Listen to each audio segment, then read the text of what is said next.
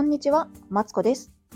人生ずっと伸びしろしかないということで、ここでは小学生のママであり、専業主婦である私が毎日をハッピーにするためのヒントをベラベラベラベラと話しています。今日は子育ての悩みについて話していきたいと思います。今日の悩みなんですけど、子供の口が悪くなってきたということでね、あの、話していきたいんですけども、これ聞いてくださってる方、もしお子さんおったらどうですか？あの、下品な言葉をね、言うようになったとかはね、もしかしたら小さいお子さんに多いかもしれない。でね、あの、小学校になってくるとね、えっ、と、ふざけんじゃねえよみたいな感じでね、あの言うようになったりとかさ。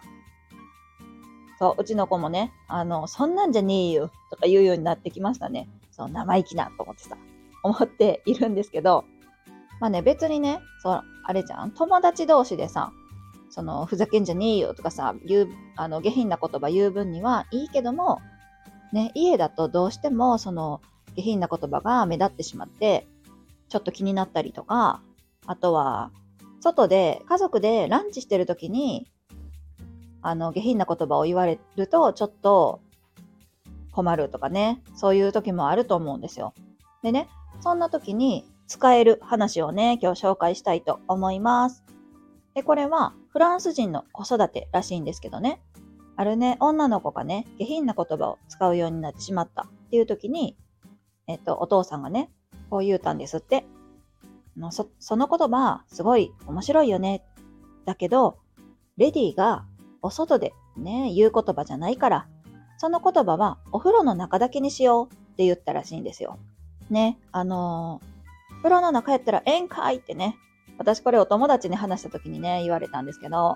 そうそうそうそう、そういうのが大事なのはね、これまずね、否定してないっていうのが結構大事やなと思っていて、こう、それって面白いよねってさ、こうパパが言うじゃんでさ、これ聞いてくださってる方も多分言ってたと思う。その下品な言葉とか。ね、言ってないわって方もいらっしゃるかもしらんけど、言ってる、周りに言ってる子は多かった。いたと思うんですよ。でさ、別にさ、その、さっきも言ったけどさ、あの仲間内でさ、そういう、ね、下品な言葉を言ったりするのは楽しいしさ、な何にも害がなないわけじゃん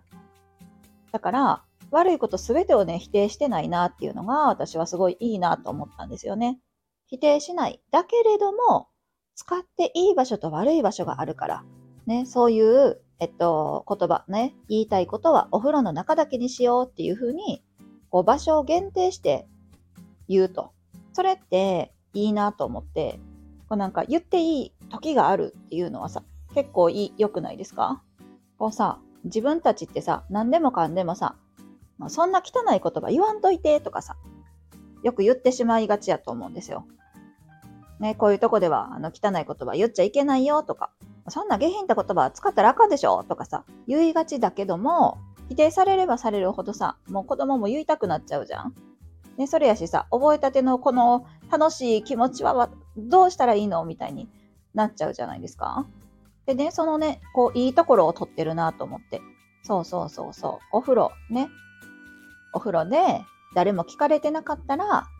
いいと思うし、ね、あの、ママ、パパもお風呂の時間やったら、まあ、ちょっとぐらいは我慢するか、みたいなね、気持ちにもなるかもしれない。で、それでさ、子供はそういう汚い言葉も言えてるからさ、そんなに苦痛ではないと思うんですよ。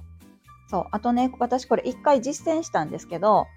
葬儀の時にね、ちょっと目につく親戚がおって、ほいで、葬儀が終わった瞬間にね、ああ、もう俺腹減ったよって言い出したんですよ。ちょっとちっちゃい子のくせしてですよ。ね。ほんで、ちょっとプチンとね、私は来てしまって、ちょっとおいでよと。とね、大きな声でね、腹減ったっていう発言をするのは、ちょっとこういうお悔やみの場ではよろしくないから、ね、そういうのは車に乗って家族だけになったらいくらでも言っていいよ。だから今は我慢しようっていうふうに言ったんですよね。でそしたら、はーいってね、まあいつも返事だけは その子はいいんですけど、はーいって言った後にね、あ、そうなんだ。で、その子は、こういう場では言っちゃいけない言葉があるっていう、その、なんていうの？切り分け自体を知らんかったって言ったんですよね。そうそうそう。だからさ、その全部がいい、全部がダメとか否定するんじゃなくて、その彼のなんだろうな、発言すべてをね、否定するわけではなくて、えっと、もうちょっと我慢しようとか、ここなら言っていいからっていうふうに、こう、代替案を立ててあげるっていうのがね、うん、なんかいいのかなって思いました。というわけで、今日は子育ての悩みということでね、子供の口が悪くなってきた時の対処法というのを紹介してみました。いかがですか？ね、ついね、あれもこれもダメって言いがちだけども、そこはね、えっと、妥協点っていうのを見つけて、えっと、親子でね、どっちもちょうどいい距離をとって、えっと、お互いにハッピーでいようよっていうね、話でございました。えー、ここまで聞いてくださってありがとうございます。この配信では、毎日をハッピーにするためのヒントとしてですね、えー、こんな風に、えっと、子育ての話だったりとか、いろいろ話しておりますので、もしよろしければ、えー、いいねやチャンネル登録、コメントやレターもお待ちしております。それでは、失礼します。